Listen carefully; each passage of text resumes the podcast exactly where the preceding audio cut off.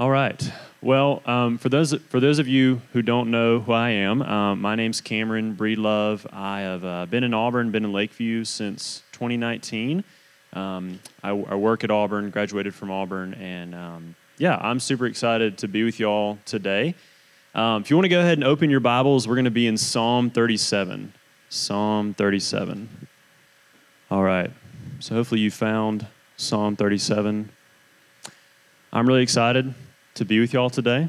Um, so we're going to read Psalm 37. We're going to stay in verses 1 through 9, and then I'll pray as we as we dig into Psalm 37. This is a psalm of David. Fret not yourself because of evildoers, be not envious of wrongdoers, for they will soon fade like the grass and wither like the green herb. Trust in the Lord and do good, dwell in the land and befriend faithfulness. Delight yourself in the Lord, and he will give you the desires of your heart. Commit your way to the Lord, trust in him, and he will act. He will bring forth your righteousness as the light and your justice as the noonday. Be still before the Lord and wait patiently for him. Fret not yourself over the one who prospers in his way, over the man who carries out evil devices. Refrain from anger and forsake wrath. Fret not yourself, it tends only to evil. For the evildoers shall be cut off, but those who wait for the Lord shall inherit the land. Let's pray. Father, your word is a light it shows us the way in darkness, and the light has overcome. So we trust in the light. Jesus, you are the light of the world. Pray that your Holy Spirit would allow us to see your word clearly. There would not be any distractions in this time, that we would see you mainly through the psalm as we dig into it and, and find the deeper meaning of it, God. Um, Give me the words I need in this time and prepare our hearts to hear from you. Amen. Where do you turn to make sense of the world? You look around, there's corruption, evil seems to really pervade a lot of times.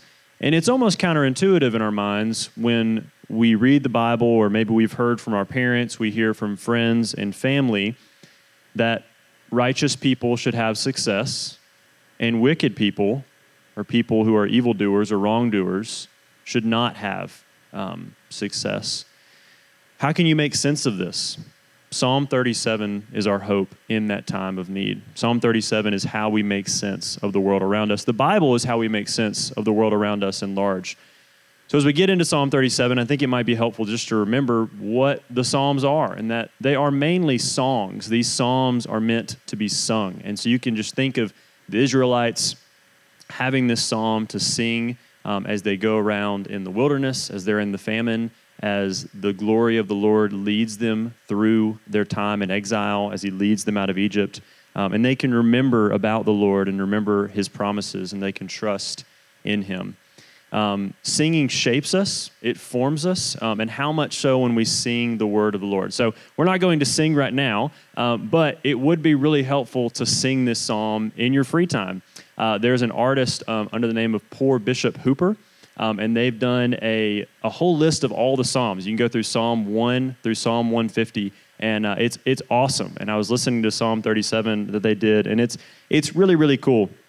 Um, thinking about when this psalm was written, as you look in verse 25, um, David says, I have been young and now am old. So we can see that this psalm was written in the later time of David's life. And so um, we'll talk more about that at the end of, of, what that means, the significance of that as we put our trust in the Lord. Uh, there's a lot of different categories of psalms. There's the lament psalms, there's psalms of praise. This psalm is categorized as a wisdom psalm. So as you think about Proverbs, you think of Song of Solomon, Ecclesiastes, Job, which are sometimes, oftentimes referred to as wisdom literature. A lot of these, uh, the words that we'll find in Psalm 37, borrow from the language in those um, wisdom literature as well. So let's look at our first couple verses, verse 1 and 2. Um, and the first line in encouragement that David gives is that the wicked will fade away. So he says, Fret not yourself because of evildoers, be not envious of wrongdoers, for they will soon fade like the grass and wither like the green herb. Matthew Henry, in his commentary on Psalm 37, says this That is preached best and with most probability of success to others, which is first preached to ourselves. So you can imagine David writing this psalm out um, in the midst of a trial he's going through, in, in, the midst of, of being the king who shepherds the people of Israel. Um, and you can imagine he's writing this to himself as the temptation to fret, the temptation to worry is very strong then as it is now. Um, and so David provides wisdom for us. Um, he writes for Israel, for himself, and then also for our instruction as well. And as I read these first few verses, as I looked at Psalm 37, the first question that I asked to myself was, okay, David, of course I'm not supposed to fret because of evildoers. I'm not supposed to fret because of wrongdoers, for, for they're doing wrong. So why would this be the first line of encouragement? Uh, well, I think as we think about it for a second, evildoers and wrongdoers often prosper in this life in the way that we think of prospering with fame and success and money. Um, and so their and, and their prosperous behavior can be quite tempting for us. You may see the happy living; um, they may be living a happy life uh, because of their wickedness. This is a real issue. We fret, we envy. So, what might this fret look like? An example of it today. What might this envy look like? I think to understand this, it might be helpful to understand what that is that is wicked and what that is that is wrong. And so I think it might be helpful to just give a clear definition of what the evil and what the wrong is these people are committing. Evil is a lack of goodness. Um, the passages refer to doers of evil and doers of wrong. And so you think about the moral evils that people can commit against another person. So murder, theft, adultery. But there's also evils that we can commit against God. If we think of unbelief, idolatry, blasphemy. I think Psalm 51 4 is helpful here. And, and this verse says, Against you, you only have I sinned and done what is evil in your sight, so that you may be justified in your words and blameless in your judgment. God is the very essence of goodness, and he lacks any quality of evil. Everything that he has decreed is good, and the same goes for evil. Think of the Ten Commandments. His laws and commands are good and for our instruction and our correction. God sets the rules, he is all wise and all knowing. So we may worry or fret over murder in our local community, national headlines of big corporations committing tax fraud. We look back through history and we see um, the injustice of slavery and racist policies that we've had in America, and we fret over these things. Perhaps you see people in pop culture who treat people with disrespect and yet still make plenty of money, are in the most desirable relationships, and enjoy fame and success. Do we fret? We often do. It's natural for us, but we should not. What about envy? Um, I love this definition of envy. Envy is the painful or resentful awareness of an advantage enjoyed by another, joined with a desire to possess the same advantage. What is this for you? What do you envy? Is it someone at school who's cheated their way through their studies and has straight A's while you've been honest in your work and somehow don't have a 4.0 GPA? Maybe in your place of work, your boss cuts corners and he still brings home a handsome salary. What fills your heart with envy as you look on wrongdoers in society? What is something that you know is wrong, but you still crave it? David's telling us in this psalm there's no reason to do such a thing. There's no reason to fret. There's no reason to envy. Why? Well, verse 2 tells us because the evildoer and the wrongdoer will soon fade like the grass and wither like the green herb. This goes in stark contrast of what we see in Psalm 1. Many of you are probably familiar with Psalm 1, um, in that it says, uh, The man, he is like a tree planted by streams of water that yields its fruit in its season, and its leaf does not wither because his delight is in the law of the Lord, and on his law he meditates day and night. When you feel tempted to do evil, when you feel tempted to do wrong, know what your lot is understand that God has decreed and promised that evildoers and wrongdoers will not stand in the judgment, as it says in Psalm 1, verse 5. I believe this is helpful for two reasons. Um, one thing this does is as you act and do works of evil or wrong deeds, know that soon you will fade and wither like the green herb. The herb might look really green right now, it looks really good, but the sun will rise and scorch it, and you will fade away. So remember that as you are tempted by sin, as you're tempted in the midst of doing something wrong, what your lot is. And then, two, as you do good, know what the lot of the wicked is. Understand as you look in the world, as you see injustice surrounding all of us. Um, in his commentary on Psalm 37, uh, C. John Collins is very helpful, I think, here. The reason not to fret is the assurance that the just outcomes will indeed come about in their proper time. So you can look on maybe the prosperous actions of the wicked, the prosperous actions of the evildoers, and know that God will bring justice. It may not be in our timing, and it's out of our control, and that's a good thing, but God will bring his justice in due timing. God's saying, Yes, I know money, fame, success in the lives of wicked people looks really good right now, but please wait. Yes, I see the injustice in the world, but I will set things in their proper place at the right time please don't give in. So you may ask, where can we go? Where do we go from here? Romans 12, 21 says, Do not be overcome by evil, but overcome evil with good. There is so, something so much better in store for you. So let's look at that. So, point two, in contrast of understanding the wicked will fade away as a Christian, what is our hope? Our hope is that we delight ourselves in the Lord, delight ourselves in Yahweh.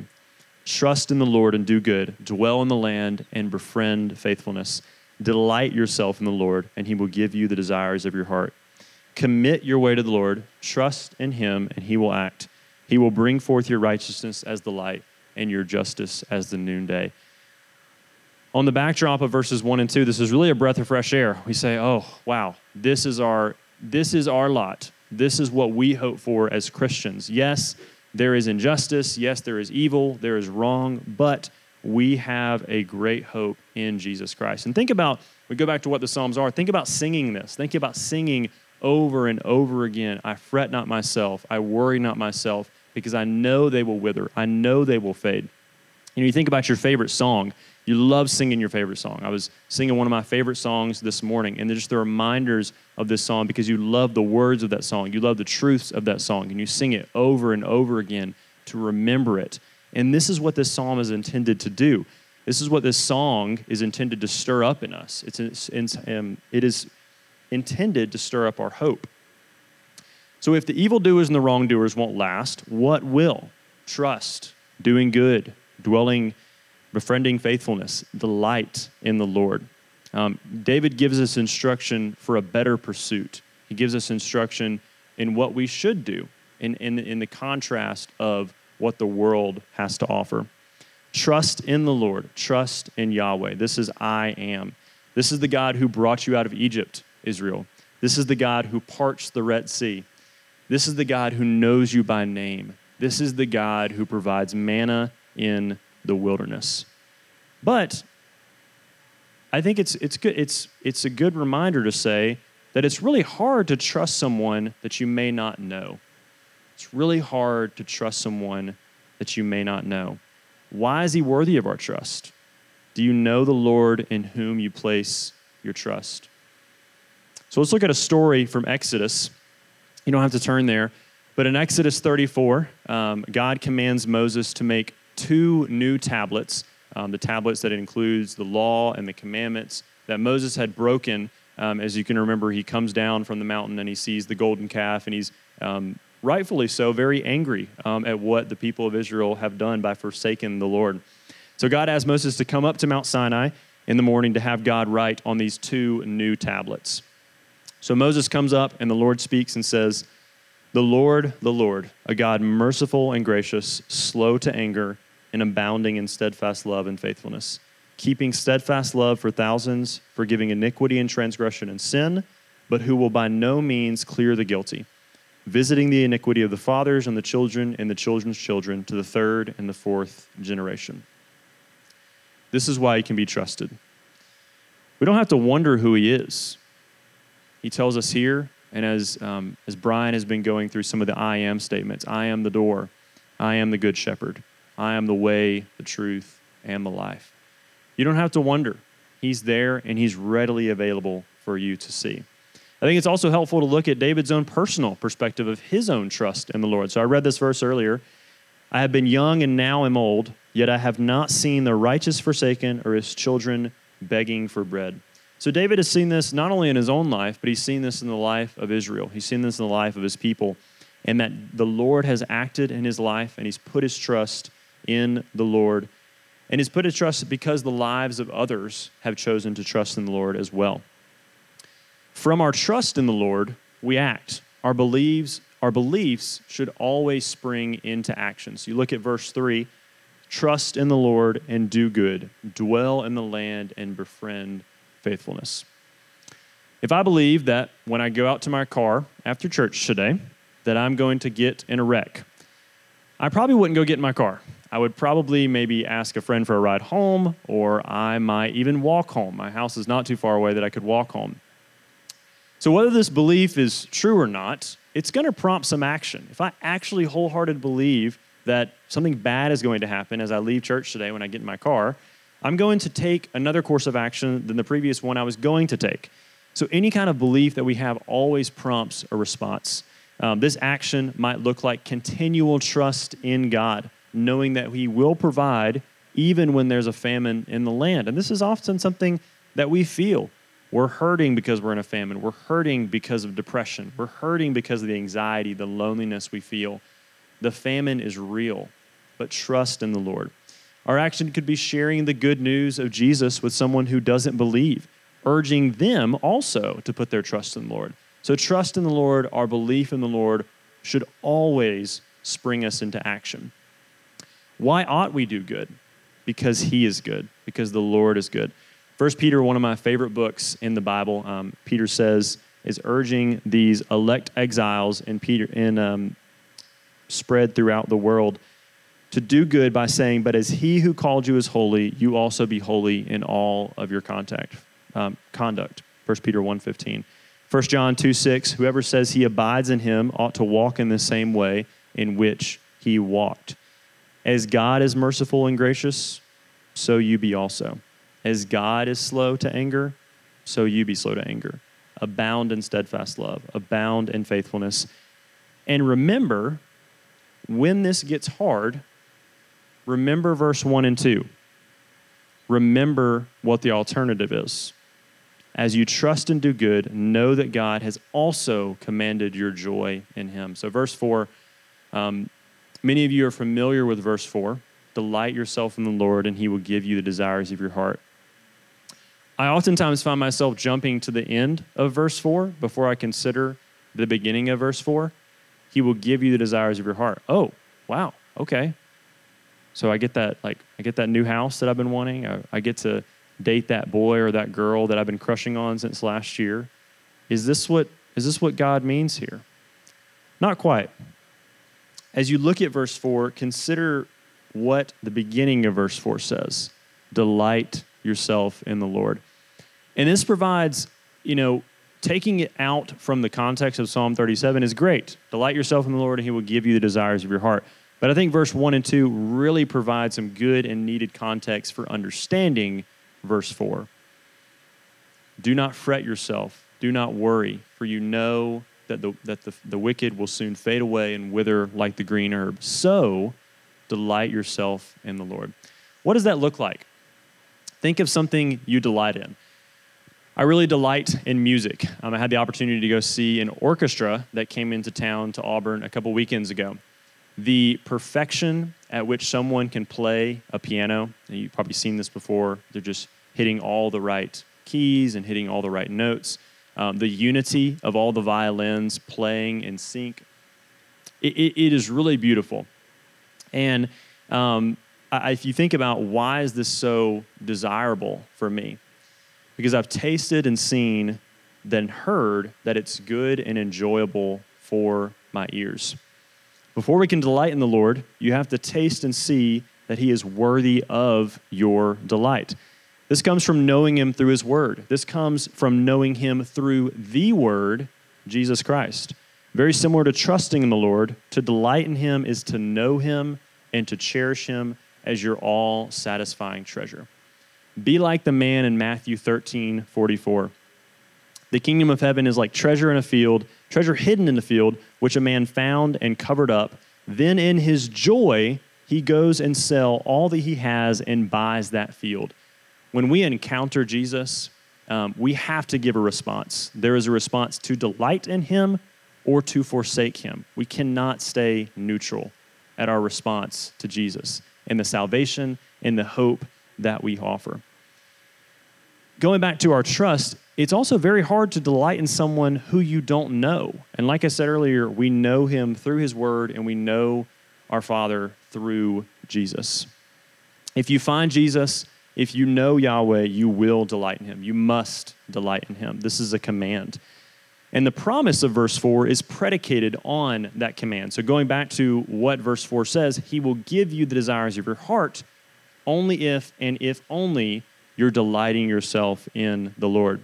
If you delight, He will give desires. Your delight and enjoyment of I am will become the sole desire of your heart. And this continues. As you continue to do this, you will choose to commit your way to the Lord, you will trust in Him, and He will act he will bring forth your righteousness as the light and your justice as the noonday. As clear as the light that God had made in Genesis 1, your righteousness will be clear before others. As clear as the sun is at noon, he will bring forth justice in the world. But it may take time, and it may not be on your schedule. So, this brings us to our third point being still. Being still in the midst of injustice, in the midst of evilness, in the midst of wickedness. Uh, James Johnston, in his commentary on Psalm 37, writes Some people try to start with this verse, and they cannot understand why they find it hard to quiet their hearts and find peace. We can only get to this place by following the path David has led us down in these verses. We need first to decide that we will trust God and believe his promises. We must delight in him. We must commit our plans to him and let Him carry out our concerns. Then we will be able to be still. So if we turn straight to verse 7, where it says, Be still before the Lord and wait patiently for Him, it's going to be very difficult. Just as it is difficult to sit still for a long, extended period of time. Um, if you're just sitting in a chair, you don't have your phone on you, you don't have a book, you don't have music, you don't have any form of entertainment, our attention spans and our ability to just concentrate is very, very difficult. And so, waiting on the Lord, being still before the Lord, requires immense strength. It requires immense patience. It requires us dethroning ourselves from our own lives and enthroning Him as the Lord and King of our lives. This is not natural for us. We, we naturally want control. Um, that as we go back to verse 1 and 2, remember what the lot of the wicked is. Remember what the lot of the evildoers and the wrongdoers are. The Lord is saying, Yes, I know what your boss did, and it was right. You are right. It was quite wicked, but wait on me. Yes, son, I know these laws in this country aren't perfect and oftentimes leave you in despair, but wait on me. I am the Lord.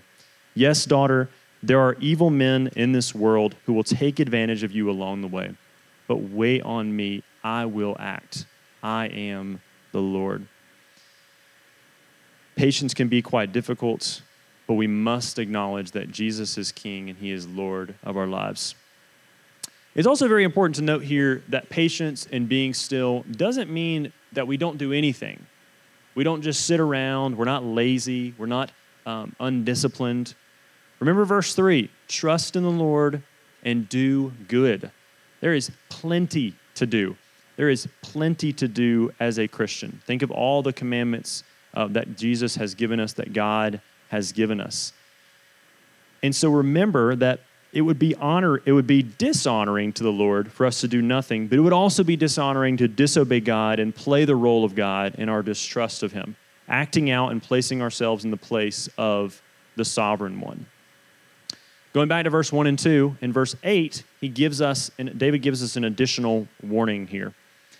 He says, Fret not yourself, it tends only to evil. So we can think about the clearness of evil in the world, we can think about the clarity of the wicked.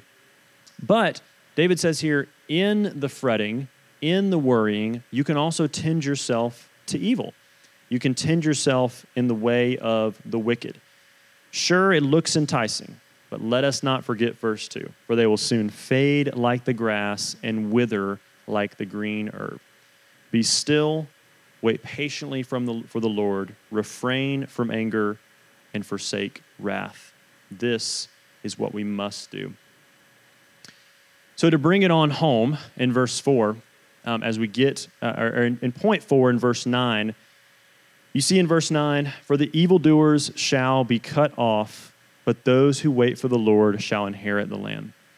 So, point 4 is to press on. Press on, Christian. Press on in the midst of seeing the world and seeing what the injustice has incurred, seeing the wickedness of this world, seeing the evilness of this world. So here is a good and perfect promise from our God that he will deliver you and me. So let's take the verse the first part of verse 9. What does it mean that the evildoers shall be cut off? Five times this very statement said in Psalm 37. So it probably is a good idea to get a clear understanding of what it means that the evildoers shall be cut off. Uh, once again, you don't have to turn here, but fast forward all the way to the end of our Bibles in Revelation 20. Jesus, the Lord of Lords, the King of Kings, is seated on his rightful throne. Satan has been defeated, and books of judgment are being opened before Jesus. So we pick up the story here. In Revelation 20, it says, And I saw the dead, great and small, standing before the throne, and books were opened. Then another book was opened, which is the book of life. And the dead were judged by what was written in the books, according to what they had done. And the sea gave up to dead the dead who were in it. Death and Hades gave up the dead who were in them. And they were judged, each one of them according to what they had done. And if anyone's name was not found written in the book of life, he was thrown into the lake of fire. So, in our day to day lives, we have to remember what the lot is of the wicked for yourself as a believer, but also you have to consider this if you're an unbeliever. If you know people who are unbelievers, and you must understand what their lot is. Their lot is eternal damnation. Their lot is separation from Yahweh.